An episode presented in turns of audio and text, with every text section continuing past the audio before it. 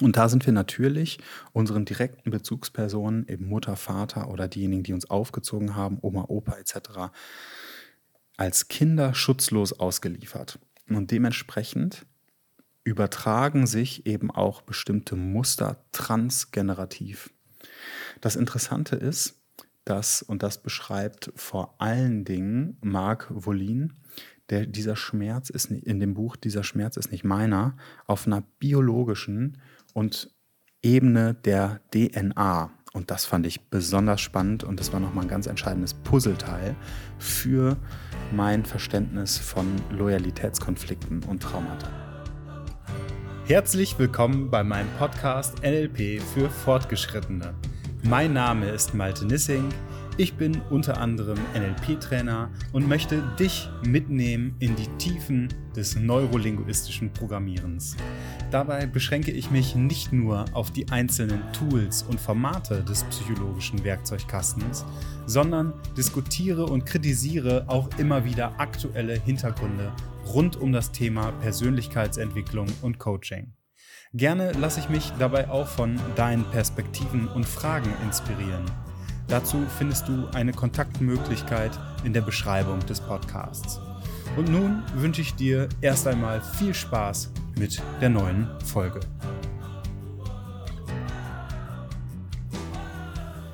Herzlich willkommen zur heutigen Folge. Ich möchte heute zwei Dinge zusammenführen, wobei das eine Thema vor allen Dingen eher im Hintergrund wirkt. Und zwar habe ich mir gerade die Frage gestellt, was ist eigentlich Realität? Das ist ja auch immer wieder eine Diskussion im NLP, der Konstruktivismus, eine der prägenden Strömungen eben auch fürs NLP. Wie wirklich ist die Wirklichkeit? Watzlawick beispielsweise. Die Landkarte ist nicht das Gebiet. Immer wieder tritt diese Frage in den Vordergrund, was ist Realität und wie gehe ich auch mit Realität um. Und gerade in der heutigen Zeit wird diese Thematik ja immer wichtiger. Jetzt gerade ist ChatGPT 3 rausgekommen, eine künstliche Intelligenz, die ja automatisch selbst generierend kreativ wirkt. Und nicht nur diese AI, sondern auch bildgebende AIs oder auch Videoformate sind längst an der Tagesordnung und Teil, ja, Teil der Welt und dementsprechend auch Teil dessen, womit wir es zu tun haben. Ob jetzt direkt und gekennzeichnet oder indirekt, sei mal dahingestellt, weil es gibt eben auch AIs wie ChatGPT und ChatGPT-4 ist ja schon in den Startlöchern, die eigene Texte verfassen, die nicht mehr unterscheidbar sind von menschlichen geschriebenen Wort. Das heißt, diese Frage, was ist Realität, erfährt gerade eine, ich sag einfach einmal, neue Dimension, dessen Folgen jetzt gerade noch gar nicht wirklich abschätzbar sind. Also die Überlegungen gehen da ins Unermessliche. Und gleichzeitig ergibt es für mich auch gar keinen Sinn, dass diese Entwicklung zu negieren oder gar zu ignorieren, sondern vielmehr ist es wichtig, nach meinem Empfinden, sich damit auseinanderzusetzen. Also ich plädiere auch lange schon für ein Fach in der Schule, was Medienkompetenz oder Social Media Kompetenz bedeutet, sodass bestimmte Strukturen erfassbar sind, dass überhaupt ein möglicher Umgang oder ein Umgang damit überhaupt möglich wird. So, jetzt habe ich mich auf der einen Seite eben mit Realität und was ist Realität auseinandergesetzt aktuell und gleichzeitig bewegt mich aktuell gerade das Thema Trauma sehr stark. Und nach so also wenn ich wenn mich ein bestimmtes Thema interessiert, was mache ich dann? Ich lade mir ganz häufig unterschiedliche Hörbücher herunter und höre dann zu dem Thema eben zwei, drei, vier Bücher. Und das habe ich bei diesen, das habe ich dieses Mal auch gemacht. Ich kann auch gleich gerne mal nennen, was für Hörbücher ich da runterge runtergeladen und gehört habe, beziehungsweise gerade höre. Und alle drehen sich eben um das Thema Trauma. Umgang mit Trauma und ja, wo kommen sie her, wie zeigen sie sich im Körper und wie ist auch die Zusammenstellung oder wie, wie ist es mit einer bestimmten traumatischen Gesellschaft? Also bin ich selber traumatisiert oder bin ich eventuell äh, Teil einer traumatisierten Gesellschaft und so weiter und so fort. Also einmal von Franz Ruppert, wer bin ich in einer traumatisierten Gesellschaft? Dann dieser Schmerz ist nicht meiner von Marc Volin. Da geht es um, Moment, das möchte ich einmal ganz kurz anklicken, wie wir uns mit dem seelischen Erbe unserer Familie aussöhnen. Das ist das zweite. Und das dritte ist Sprache ohne Worte von Peter A. Levine. Und die Traumaarbeit spielt im NLP natürlich auch eine ganz grundlegende Rolle. Das NLP ist ja ein Modell von herausragenden Psychologen, Psychotherapeuten, seiner Zeit, also 70er Jahre, entstanden. Milton H. Erickson, Hypnotherapeut. Virginia Satir, Familientherapeutin, Fritz Perls, Gestalttherapeut, Gestalttherapeut. Und es wurde seitdem eben weiterentwickelt mit, ja, oder auf der Basis von herausragenden Psychotherapeuten und psychotherapeutischen Ansätzen. Dementsprechend ist es natürlich auch wichtig, sich mit dem Thema Trauma auseinanderzusetzen, obgleich ich dazu sage, dass wenn du keine, keine mh, hm, Heilpraktiker, kein Heilpraktiker hast oder auch nicht Ärztin oder Arzt bist oder Therapeut, Therapeutin, dann darfst du nicht mit Traumata arbeiten. Auch nicht, wenn du eine NLP-Ausbildung gemacht hast. Und gleichzeitig ist das auch immer wieder eben ein schmaler Grat. Und deswegen ist der Umgang, gerade zu wissen, okay, was darf ich, was darf ich nicht, im essentiell wichtig. So, was hat mich bewegt, mit den Trauma oder mich mit dem Thema Traumata auseinanderzusetzen. Beziehungsweise jetzt mache ich erstmal den Zusammenhang klar. Und zwar habe ich bei ChatGBT eine Frage reingeschrieben. Und zwar die Frage, schreibe mir ein Inhaltsverzeichnis zum Umgang mit transgenerativen Mustern und Loyalitätskonflikten. Dementsprechend so diese Übertragung. Und dann wurde mir ein Inhaltsverzeichnis, ein sehr komplexes vorgeschlagen und da werde ich mich ein Stück weit entlanghangeln. Aber ich merke gerade schon, dass in meinem freien Erzählen ich viel lieber hier und da mal ausschweife. Das heißt, als Leitfarben nehme ich das, aber werde auch immer wieder ausschweifen. So. Dennoch, wie komme ich da drauf, überhaupt mich mit dem Thema auseinanderzusetzen? Ich beschäftige mich schon lange mit sogenannten Loyalitätskonflikten bzw. transgenerativen Mustern. Was bedeutet das eigentlich? Das bedeutet, dass ich ein bestimmtes Muster an den Tag lege, das ich kenne, und zwar, dass mir bekannt vorkommt aus bestimmten Familienkontexten. Also entweder habe ich das bei meinem Vater oder bei meiner Mutter schon einmal erlebt. Zwar war das ganz spannend. Ich saß am Küchentisch mit meiner Freundin und den Kindern und habe erlebt, wie ich ein bestimmtes Verhalten zeigte und habe mich dann gefragt, oh mein Gott, das ist ja gerade etwas, was ich strikt abgelehnt habe als Verhalten von meinem Vater. Und jetzt habe ich selber gezeigt.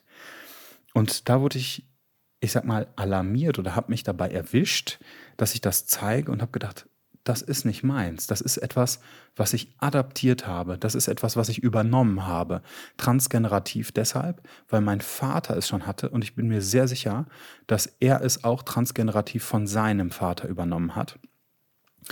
Und das ist ein Verhalten, was ich eigentlich gar nicht haben möchte und dennoch gezeigt habe im Umgang mit den Kindern.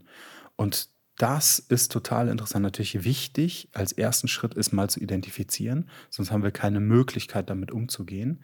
Und gleichzeitig habe ich mich erst erschreckt und dann gesagt, ach so, ja, stimmt, da ist was am Wirken in mir. Und gut, dass es sich zeigt, weil wenn es sich bewusst zeigt oder wenn es sich zeigt und ich es bewusst wahrnehme, dann kann ich damit umgehen.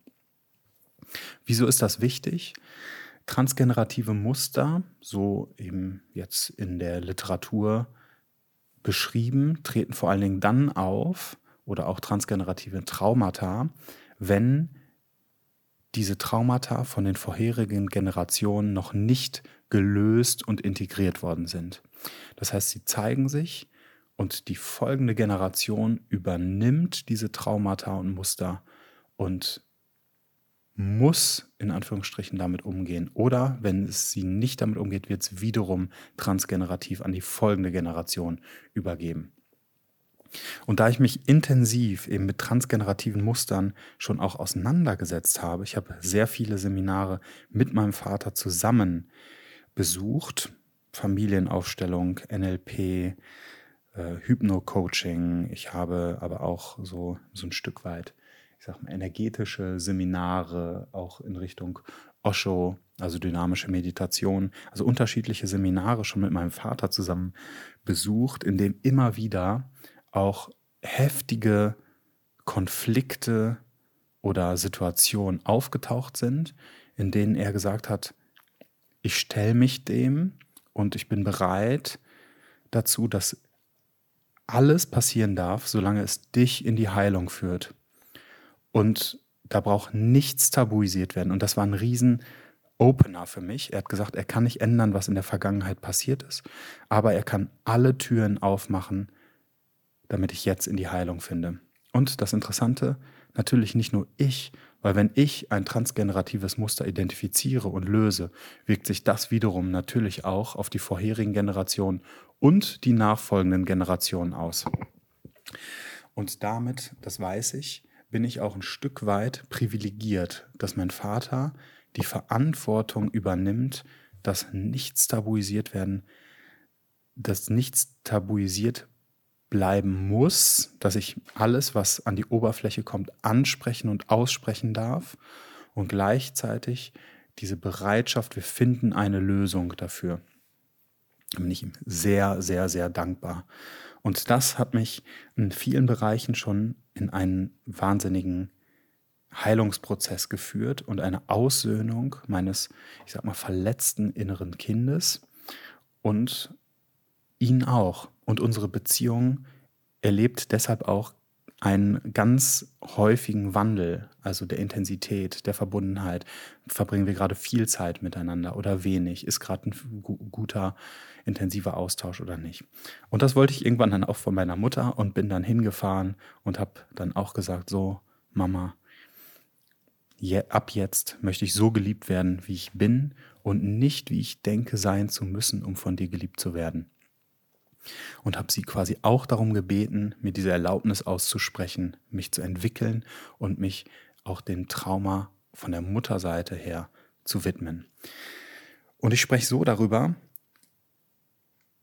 auch mit dem Begriff ganz bewusst, dass ich ein Stück weit diesen diesen, auch diesen Begriff enttabuisiere. Weil wenn von Trauma gesprochen wird, gerade Franz Ruppert spricht davon, sagen viele, ah, Trauma, es geht alles irgendwie nur um Trauma und traumatische Erlebnisse und alles ist traumagesteuert und gleichzeitig sagen viele Leute, nein, ich bin nicht traumatisiert, weil das gleichzusetzen ist, dass jemand quasi kaputt ist.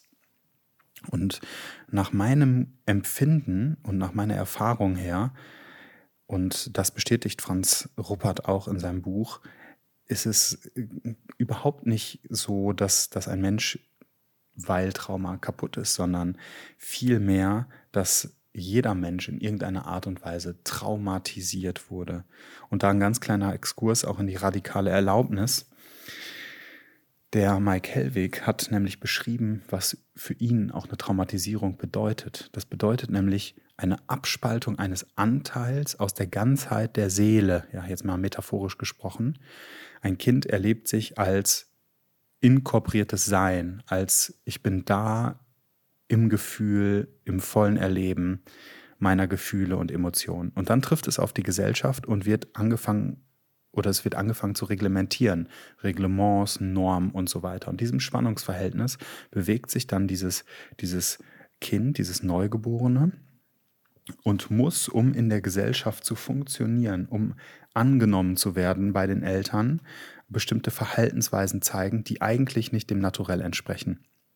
Und diese Erfahrung, ich werde nicht so geliebt, wie ich bin, sondern muss etwas Bestimmtes adaptieren, um zu überleben, Das sind schon traumatische Erlebnisse. Und die können im Kleinen und im Großen passieren. Über äh, in einem ganz konkreten Ereignis gebündelt oder über eine große Zeitspanne.